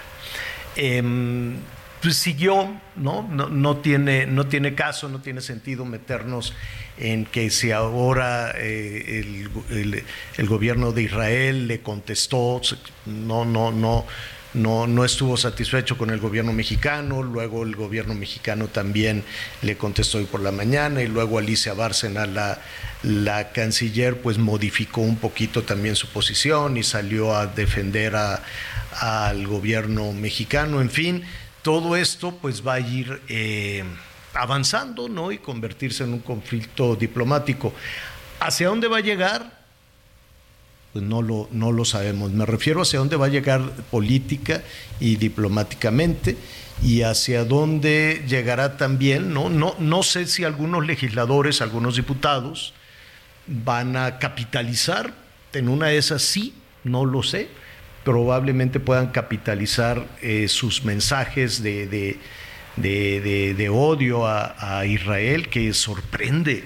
La verdad es que sorprende muchísimo qué necesidad de entrar en una discusión de esa, de esa naturaleza, ¿no? Y, y, si lo están haciendo, em, quiero suponer que, eh, que saben hacia dónde van y que le van midiendo y dicen, pues yo creo que puedo subir mis, mis simpatías y puedo subir mis votos, este, política electoralmente hablando, si, este, si me muevo hacia ese, hacia ese sitio, no lo sé. Ya ve usted que en la política de pronto puede haber rutas y caminos insospechados. Nuestra tarea como medio de comunicación es reportar lo que está, lo que está sucediendo, decirle quién es quién. Y desde luego nuestra preocupación es que todos los mexicanos salgan con bien de Israel. Y que todos y miren, esto se, ya nada más para, para irnos a otros temas. Qué, bueno llamar a la paz, ¿no? Siempre se llama la paz mundial en todos lados, en los foros de Naciones Unidas, en, todos lados se llama a la paz mundial, hasta en los concursos de belleza, ¿no? Todas las concursantes dicen, oye, ¿y tú qué harías o qué? Ah, pues la paz mundial, ¿no? Todo, todo el mundo este, apunta hacia el tema de la paz mundial y todo el mundo dan las, las recetas para que así sea. A mí me encantaría que también ese discurso fuera hacia adentro y no nada más estar señalando como diciendo es que no han resuelto, es que miren, ¿no? Y estar dando fórmulas de cómo solucionar cuando internamente tienes todo reventado. Estamos hablando de dos eh, mexicanos que son rehenes de un grupo terrorista, cuando aquí en México todavía no sabemos nada de los jóvenes este, de Zacatecas, ni de los jóvenes de Salisco, ni de los trabajadores aguacateros de, de, Michoacán, ni de cien mil desaparecidos. Y todos los días acaba de haber, quemaron casas, quemaron este, viviendas, y eh, eh, tenemos a la frontera sur toda revuelta, y tenemos los, eh, las los apología del crimen, tanto de legisladores como de cantantes, es, a ver, ¿está México en condiciones de dar recetas para la paz? Estamos en esas, en esas condiciones de, de decir, oye, mira, lo que tienes que hacer es esto y esto y esto es como las fórmulas, las recomendaciones que se le hace a los Estados Unidos. No, es que tú estás mal porque tus jóvenes eh, deberían de quedarse en la casa todo el tiempo, ahí con su, con su familia, se, van muy, se van muy rápido y no les dan amor y pues por eso andan tomando droga. Y aquí tenemos jóvenes de 14 años que son sicarios, tenemos jóvenes de 14 años que son asesinos. Tenemos jóvenes de 14, 15 años que están ejecutando a otros jóvenes de 14 y 15 años. ¿Estamos en condiciones de dar recetas para la paz en el mundo? ¿Para la paz mundial? Pregunto yo. Y díganos usted, porque usted siempre tendrá la mejor opinión sobre estas cosas. Toda la violencia, sea en México, sea en Israel, sea en los Estados Unidos, sea en Ucrania, sea en Rusia, sea donde sea, es dolorosa, dolorosísima. Lo que confunde un poquito, pues es la posición de México, ¿no? Como fue la posición de México, por ejemplo, en, eh, en Perú, en el conflicto de, de Ucrania, ¿no? Sí, claro. decir, no, pues yo estoy del lado de los rusos o la intervención en Perú, ¿no? De decir, ah, pues esta es una señora espuria, no sé, ah, bueno, entonces en unos lugares sí puedes intervenir, en otros no puedes intervenir. Pero independientemente de eso, sí. Oye, tanta intervención que hasta nos trajimos a la familia y al presidente de Perú, a la familia del presidente de Perú. No tanto respeto a la no intervención, ¿no? O a lo de Evo Morales, cuando igual, cuando lo desterraron de Bolivia, nos lo trajimos en avión y todo de la Sedena. Claro. Es, es dolorosa. Cualquier, lo, que está pasando en Israel le duele al mundo entero. Capitalizarlo políticamente, hacer chunga, hacer este, eh, pues no sé, apología incluso del crimen, me sorprendió muchísimo muchos legisladores. Me sorprendieron algunas candidatas, algunos candidatos. Entiendo la posición del presidente mesurada de decir, pues no vamos a tomar partido pero en ocasiones el decir no vamos a tomar partido es para algunos una forma de tomar partido, ¿no? También es una forma de, también es una forma de, hacerlo. Ahí están las cosas. Oiga, bueno, rápidamente nos queda un minutito porque nos preguntan de Guatemala, pues ¿qué pasó con, con Volaris? ¿Por qué no voló Miguel? Mira, Javier, eh, hay un problema desde inicios de octubre, ya se van a, a cumplir exactamente este, pues 10 días que iniciaron bloqueos en gran parte de la ciudad. Es gente que está apoyando al presidente electo, al presidente electo que hasta enero va a tomar posesión, el señor Arevalo. Recordemos que apenas hubo elecciones presidenciales. Bernardo Arevalo de León, que es el presidente electo, ha denunciado que desde la Fiscalía del Estado, de la Fiscalía General de la República de Guatemala, se está orquestando un golpe de Estado en su contra para no tomar, para que no pueda tomar posesión de su cargo en enero. Y está acusando directamente a Consuelo Porras, la fiscal general, de ser la responsable de encabezar este golpe de Estado. Bueno, se está exigiendo la renuncia de la fiscal y la gente que apoya a Bernardo Arevalo, por quien votaron y ganó la elección este, pasada, tienen estos bloqueos. Y los principales bloqueos, por supuesto, están en la capital y sobre todo en la zona del aeropuerto, el aeropuerto de la Aurora. El tema es que muchos de los combustibles que tienen que suministrarse no pueden llegar, porque también muchas de las unidades estratégicas, como las refinerías o todos los lugares donde se encuentran combustibles, también presentan bloqueos. Son exactamente 10 días de bloqueos que ya están afectando, por supuesto, económicamente, en cuestión de salud y en cuestión de seguridad, lo que es la capital y en algunos otros puntos fuera de la ciudad de fuera de la ciudad de Guatemala. Pero es un asunto político en donde Bernardo Arevalo, el presidente electo, ha estado denunciando un golpe de Estado en su contra y él, él mismo ha pedido la destitución de la fiscal general. Lo cierto es que, bueno, pues como ella llegó por la decisión o por la, la, imposición, como le quieran llamar, del actual presidente, este, y tiene todo ese apoyo y el presidente que hoy ha perdido, pues por supuesto que no ha, que no ha pedido esa renuncia. Por eso es que no solamente Volaris, sino muchas otras aerolíneas que salen de Guatemala y de otras partes del mundo, pues están teniendo ese problema, señor doctor. Vamos a hacer una pausa, nada más le adelanto. Lidia, el huracán ya es categoría 3. Categoría 3. Atención Jalisco y Nayarit. Volvemos.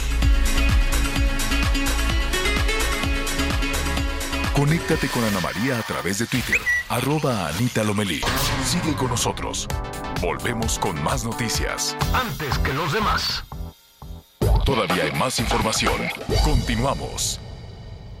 Infinity QX60, rediseñada para darle poder a tu estilo de vida. Ahora con 36 meses sin intereses o bono flexible. Descúbrela en Infinity Pedregal, Avenida Insurgente Sur, número 1355, Jardines del Pedregal. Teléfono 5555-285344. Válido del 3 al 31 de octubre. CAT promedio 10.7% sin IVA para fines informativos. Consulta www.infinity.mx diagonal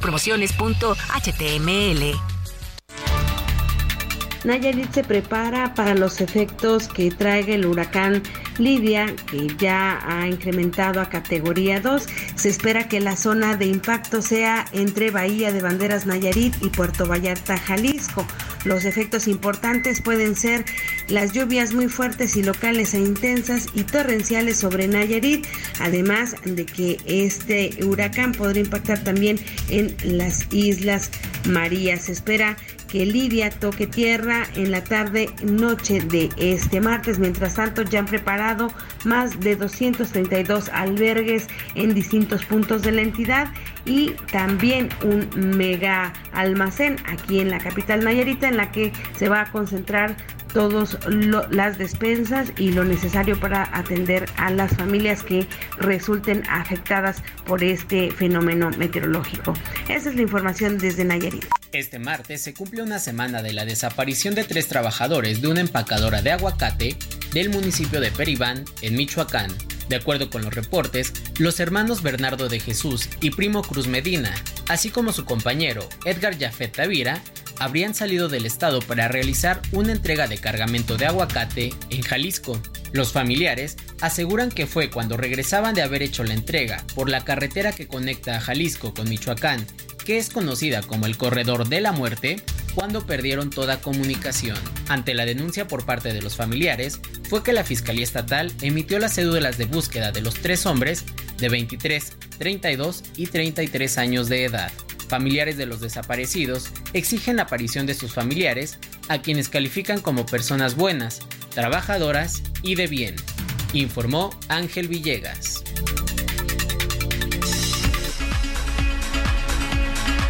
Bueno, le decíamos eh, antes de ir con, con, nuestro siguiente invitada que el huracán Lidia ya es categoría 3. Entonces, además de los aguaceros, hay que considerar los ventarrones.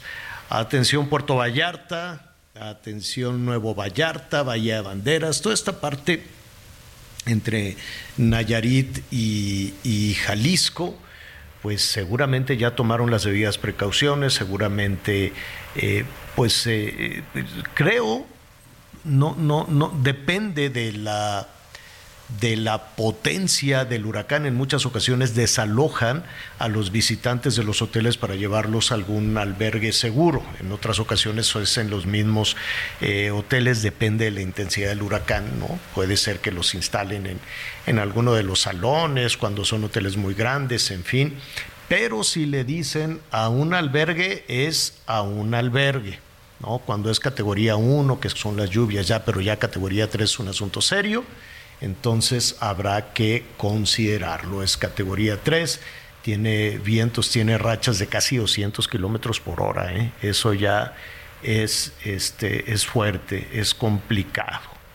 Entonces, a mí me ha tocado vivir una serie de huracanes y pueden destruir entre el viento y el agua eh, muchas cosas. No se sienta usted este, tan seguro de decir, ah, pues aquí me encierro en el baño, aquí me quedo. No, no, no. Si le dicen albergue, es albergue, no habrá, no, no desafíe a la naturaleza. Está, eh, se tiene la, la estimación. Eh, Miguel, tú le estás dando aquí también un, un seguimiento minuto a minuto de que sea por esta tarde, ¿no? Esta tarde noche cuando pegue ahí en Puerto Vallarta. ¿Así es? Así es, y fíjate que incluso estamos aquí viendo algunas cámaras de estas de la webcam. Eh, en el aeropuerto, ah, estoy ya aquí revisando el aeropuerto de Puerto Vallarta, todavía, bueno, pues se encuentra bastante tranquilo, pero el oleaje, Javier, ya empieza, ya empieza a sentirse tanto en la zona de Nayarit como en la zona, con la zona de Puerto Vallarta. Ya se ve, ya se ve un oleaje importante, y eso sí, ¿eh? las playas ya prácticamente están, las playas prácticamente están vacías. Y sí, la recomendación, por favor, solo haga caso de las cuentas oficiales. Las cuentas oficiales hay que estar muy pendiente y por supuesto de los diferentes programas de radio. Heraldo Radio estará informando constantemente el paso, el paso de Lidia y como tú bien mencionas, pues ya lo tenemos en categoría 3, señor. Y no está de más hacer esta esta recomendación. Fíjese que los accidentes eh, o lo que pasó, los desafortunados fallecimientos, nos estaban reportando tres fallecimientos en Guerrero, vienen por imprudencia, vienen por descuidos. Yo sé que algunos rancheros dicen, no, pues yo, yo, yo tengo que ir por, por mi ganado que lo va, no, porque los dejan ahí en, en el monte en libre pastoreo y después los tienen que andar este, recuperando rápidamente yo lo entiendo, pero eh, este pobre señor por ir a recuperar el, el, ganado perdió la vida, lo arrastró el, el, arroyo y otras personas, la imprudencia que dicen como quiera si puedo cruzar este, en el vehículo, en la motito y el agua eh, tiene una potencia, tiene una fuerza y además, sabes que no, no es que te vaya arrastrando nada más como, como en un tobogán, no en el agua, Miguel, Anita, van rebotando piedras y van fracturando a las personas. Son unos golpazos terribles, los van machacando porque empuja piedras y piedras y piedras. Entonces la gente no nada más es arrastrada por el agua, sino que se va golpeando con troncos, con piedras, este, con todo lo que va ahí encontrando. Entonces, pues pierden la conciencia, pierden la fuerza y, no, tratar de cruzar un arroyo, usted no sabe lo que hay ahí abajo. Eso por un lado, durante el huracán. Entonces, no desafía la naturaleza, no lo haga jamás. Es muy atractivo y la gente se quiere asomar, ay, pues voy a ver el ventarrón, voy a grabar el celular y voy a subir a mis redes. Y es cuando vienen los accidentes, se revientan las ventanas y, puede haber también un, accidente. No vale la pena subir a redes la, la, lo fascinante, porque así es, lo fascinante del viento y de la lluvia. Entonces tenga mucha precaución, sobre todo los más chiquitos, los adolescentes que luego no miden las consecuencias y se salen a grabar. Voy a grabar aquí el huracán y grábame fulano y se lo lleva eh, la corriente. Mucho cuidado con eso. Y segundo, pasado el huracán, hay un momento cuando pasa el ojo del huracán donde parece que hay tranquilidad, pero no la hay. Entonces la gente comienza a salir a ver los destrozos y comienza a circular en sentido contrario la segunda parte del fenómeno. Y es también donde vienen los accidentes. Y tercero, al día siguiente, sale la gente en chanclas, estas horcapollos, en, chanclas o en cosas así, a tratar de, de, o en crocs, en lo que tú quieras. No sabes qué hay ahí abajo, está el agua puerca, oscura, turbia, y es cuando vienen otra vez los accidentes, que pisaron un clavo, que pisaron el vidrio, que pisaron este, una tabla picuda, lo que sea, o que, ay, mira, se cayó aquí un cable, muévelo y mueven el cable. Y es la gran mayoría de los lesionados es pasado el huracán, cuando quieres hacer tus temas de limpieza y no ha bajado el agua, y es que, que, vienen estas afectaciones. Atendiendo eso no es otra cosa, Anita Miguel, más que sentido común. Sentido común, si está ahí el ventarrón, resguárdate tú con los tuyos también. Y si tú ves que tu vivienda no es lo suficientemente fuerte, pues este, córrele al albergue. Ya a estas alturas, si el huracán va a pegar al ratito en la tarde, pues toma las... a las seis, a las seis de la tarde se calcula que esté tocando tierra, pero seguramente a partir de las cinco de la tarde ahí estará. Eh, y, ojo también para nuestros amigos en Nayarit, ¿eh? porque recuerden que en Nayarit tenemos un horario y en el Estadio Jalisco otro horario, ¿no? Ahorita le estoy dando la hora que sería las seis de la tarde, tiempo del centro de México. Entonces, este, hay que tener también esa precaución. Pero el hecho es que la recomendación es desde ahorita ya, Javier, empezar a tomar precauciones, porque toca tierra, Lidia como huracán categoría 3. Hay que recordar que conforme se vaya acercando puede disminuir o puede intensificarse, pero se calcula que sea alrededor de las 6 de la tarde. Y esto puede durar hasta mañana alrededor de las 6 de la mañana. ¿eh? Se calcula que su paso pueda durar hasta 12 horas, señor. Va muy lento. Y eso cuando son lentos, sí. es devastador. A mí me tocó en la cobertura de uno que el que destruyó Cancún hace sí, señor. Se quedó parado aquí tres días. Sí, destruyó Cancún y ahí. Gilberto, Gilberto. no, no, no. No, no ese pegó por allá hacia, hacia arriba eh, provocó destrozos en Nuevo León. Era el huracán, ahorita le voy a decir. Vilma, correcto. Exactamente. Y me bulearon bien gacho, porque me fui antes de que llegara el huracán y decían, no, no es cierto, no va a pegar nada y no sé qué. Y en otros colegas de otros medios decían, no, mentira. Y yo, ¿cómo que es mentira? Oiga, no diga, no diga eso porque la gente este, no va a tomar las debidas precauciones. ¿Sabes que llegaron a decir que, que, yo había, hazme el refregado favor, Vilma fue, que yo había contratado eh, que pusieran unos ventiladores para simular el viento. Así de ruido. O sea, provocaste un huracán que, que, ajá, dijeron, no, la torre está inventando, le pusieron unos ventiladores y tiene ahí a Oscar, ¿te acuerdas de Oscar López, el productor? Oscar López. Y tiene a Oscar López echándole agua, así cubetazos de agua. ¿Qué, qué, Digo, yo entiendo la competencia, ¿no? Entiendo el celo profesional, pero qué inconsciente. Oye, ¿eran, eran los mismos que decían que, que Azteca tenía un helicóptero que no volaba? Eh, hazte cuenta. y también mucho fuego Eran los mismos que los que lo hicieron. También hubo mucho fuego amigo. Son todas esas anécdotas. Y Cancún quedó una cosa espantosa. Sí, sí es que se quedó varado. El, quedó varado. Tardó tres días y por supuesto días estuvo pisoteando y eso fue, pisoteando. Fue en el 2006, Javier, hace 17 años. Y déjame decirte que hoy aquí en Cancún mucha gente todavía lo recuerda y todavía se muestran muchos de los daños en cuestión ambiental que simple y sencillamente ya no se pudo, ya no se pudieron recuperar. Muchas playas que quedaron erosionadas ya no se pudieron recuperar. Sí, así es. Sí, no, fue terrible. Terrible. Y sí me dio mucho coraje que algunos personajes decían que era mentira y le dio tranquilidad a las personas. Yo decía, no, no, no, sí hay un asunto de riesgo. Fue espantoso. Bueno, hasta el concreto se reventó, se rompió en aquella ocasión. En fin, son los huracanes. hay que cuidarse, hay que protegerse, nunca desafíe a la naturaleza. Em, bueno, hay una diputada que renunció a Morena, rápidamente se lo digo, es que hay mucha información. Ella es la, diputada Adela Ramos, dijo, ya me tienen hasta acá los de Morena y fue y se sumó a la bancada del PAN. Entonces ahorita hay un evento ahí en la Cámara de Diputados, ya la recibieron con muchos eh, aplausos y todo.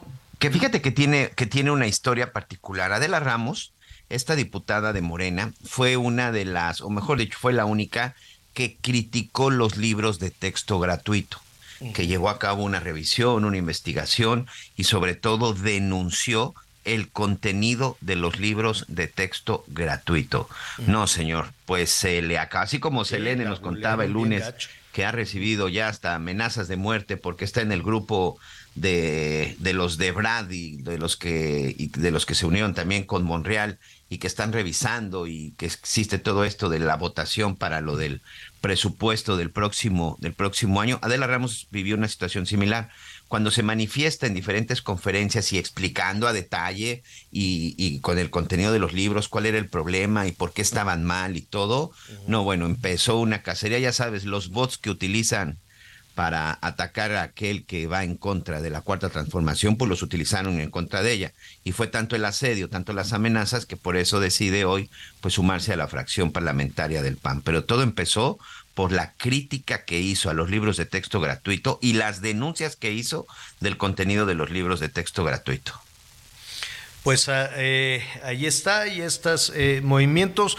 Ahora, hay que señalar que han sido más los políticos que, que, se van de algunos partidos de oposición para sumarse a Morena, ¿no? En este caso fue, fue al contrario, fue al revés.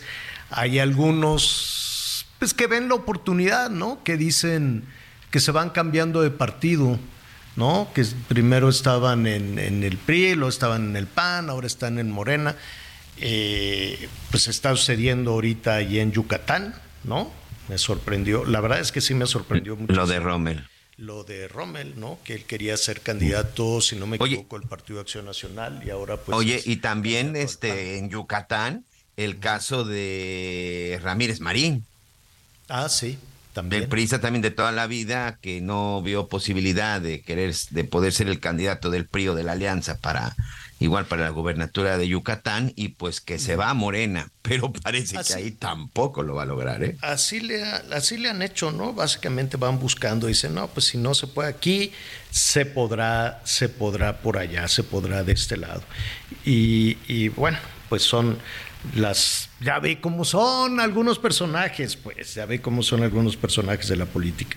En un momentito más vamos a estar platicando eh, con la eh, doctora eh, déjeme, ay, perdonen ustedes, vamos a estar hablando en un momentito de las. Hoy es el día, ya nos decía Anita, del Día Internacional donde le ponemos atención al tema de la salud mental. Entonces vamos a estar platicando con la doctora Villavicencio. Ya la tenemos en la línea. Erika Villavicencio, directora en, eh, para América Latina de la firma eh, de mm, investigación. te, ofrezco, te ofrezco una disculpa, eh, te ofrezco una disculpa, Erika. Me anotaron aquí, ah, acá ya lo tengo. De la firma. Javier. De esa organizacional investigadora y académica en salud mental. A ver, em, primero te agradecemos mucho, eh, te molestamos eh, te molestamos con este, con este tema, porque eh, brincó de pronto, sobre todo post pandemia, ¿no? Eh, yo sé que, que, la pandemia nos sometió a todos un estrés bárbaro, un estrés monumental, y, de pronto pues podíamos ya respirar, podíamos encontrar la salida y, y, quisimos darle la vuelta a muchos temas, entre otros a la salud mental. Este, así es, fue la pandemia ese detonante o ya veníamos arrastrando una eh, condición difícil en la cuestión de salud mental. Pues primero saludar a tu audiencia, a ti y, qué bueno que tenemos este día para detenernos y, hablar del tema de la salud mental. Eh, la salud mental no, no se agravó únicamente a raíz de la pandemia. Creo que podemos eh, contextualizar que ya las condiciones en las que nos hemos desenvuelto como personas se han eh, agravado y tenemos varios factores que desencadenan los trastornos eh, psicológicos, cognitivos. Pero evidentemente, como los expertos lo, lo anunciaron durante la pandemia sanitaria, pues venía como consecuencia una pandemia en salud mental. Eh, se incrementaron, Javier, alrededor de 25 a 35% los diferentes trastornos, entiéndase depresión, ansiedad, el mismo estrés que ya sabemos México encabeza la lista a nivel mundial, pero hay otros como el estrés postraumático que se deriva de, alguna experiencia por ende traumática, eh, trastornos de conducta, en fin, la lista es muy amplia, ¿no? Y sobre todo en un país donde desafortunadamente tenemos una, una situación de violencia, en ocasiones violencia extrema eh, continua donde además habrá que sumarle que llevamos pues una temporada donde el, encono y la división política también se metió a los espacios más íntimos de las casas, de los hogares. Es que no, son todos estos elementos que a uno nos pone a pensar que no es meramente de echarle ganas, ¿no? Me siento mal y échale ganas, no. Cuando estoy siendo eh, una persona que se tiene que desarrollar con un bajo sueldo, ¿no? Me da estrés económico. Cuando no tengo un contrato definido y no puedo planear, cuando eh, tengo estos índices de inseguridad y me expongo o tengo el miedo constante de ser atacado eh, en los trayectos, asaltado, en fin, o sea, la lista es muy amplia y para que el entorno promueve por sí el que yo pueda desarrollar alguna afectación en, la mente.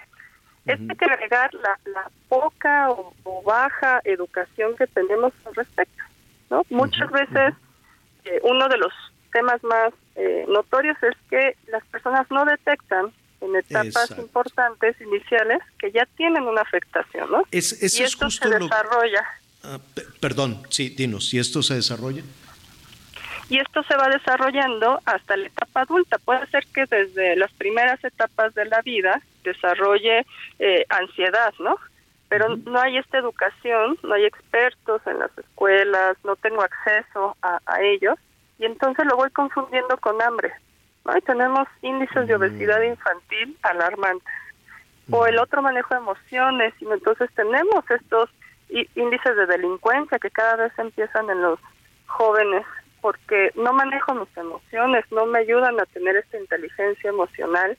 En los hogares hay tanta violencia, en, los entornos de relaciones este, eh, de noviazgo, etcétera, y así va creciendo este individuo hasta que llega al trabajo con entornos altamente tóxicos, más todo político, económico, social que, que vivimos, y pues estamos ante una época en donde podemos decir que prácticamente el 40% de la población ya tiene un trastorno. Anita Lomelí te quiere preguntar. Gracias, Javier. Oye, doctora, ¿por qué no sabemos pedir ayuda en México en relación a este tema? Si estamos en deprimidos, ¿no? Si el estrés ya nos domina más y no podemos con él o la ansiedad. Hola, Ana. Eh, pues creo que hay muchos, muchas creencias, eh, paradigmas en torno a lo que es la salud mental y el pedir ayuda, ¿no? Eh, México es uno de los países que se tiene pensado, y lo voy a decir en términos simples, que el psicólogo o cualquier especialista en salud mental es para locos, ¿no? Eh, Así es. Estas frases que, que decía hace ratito de échale ganas, no es cuestión de echarle ganas si yo me fracturo un pie por llevarlo a la salud física, pues no porque camine y le eche ganas se va a, arreglar la fractura, necesito el acompañamiento, la ayuda médica y esto mismo pasa con la parte de la salud mental. Entonces, hay una hay un desconocimiento, hay eh, poca educación al respecto y se confunde con otra cosa o nos normalizamos que pues, estoy triste y pasa el tiempo y sigo triste, ¿no? Hasta que vienen en, algunas ocasiones pues temas ya más graves como ideación suicida, como abandonar el trabajo, eh, como pelearme con mis relaciones, porque necesito generar nuevas herramientas psicológicas o de otros conductuales para adaptarme a los altos cambios que estoy y retos que estoy enfrentando. Así es. Erika, em, el tema es muy amplio. Te quisiéramos pedir de favor que nos, que nos eh, acompañes en la medida, desde luego, de tu agenda, de tus posibilidades.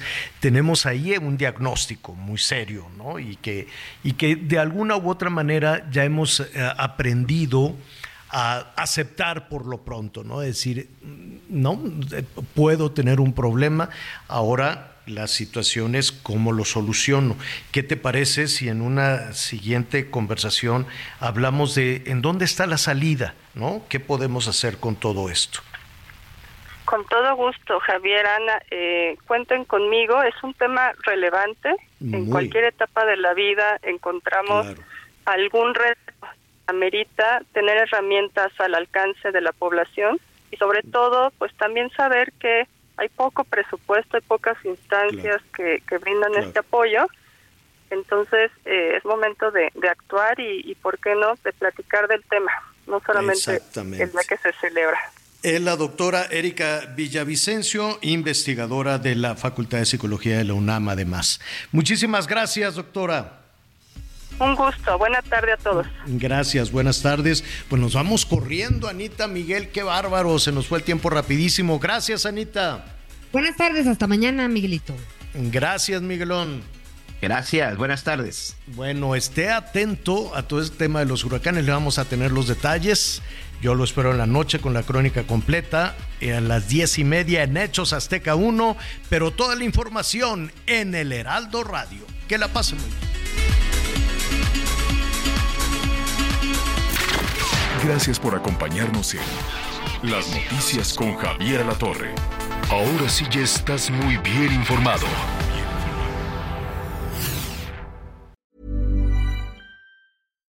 Why don't more infant formula companies use organic, grass-fed whole milk instead of skim? Why don't more infant formula companies use the latest breast milk science? Why don't more infant formula companies run their own clinical trials? Why don't more infant formula companies use more of the proteins found in breast milk? Why don't more infant formula companies have their own factories instead of outsourcing their manufacturing? We wondered the same thing. So we made ByHeart, a better formula for formula. Learn more at byheart.com.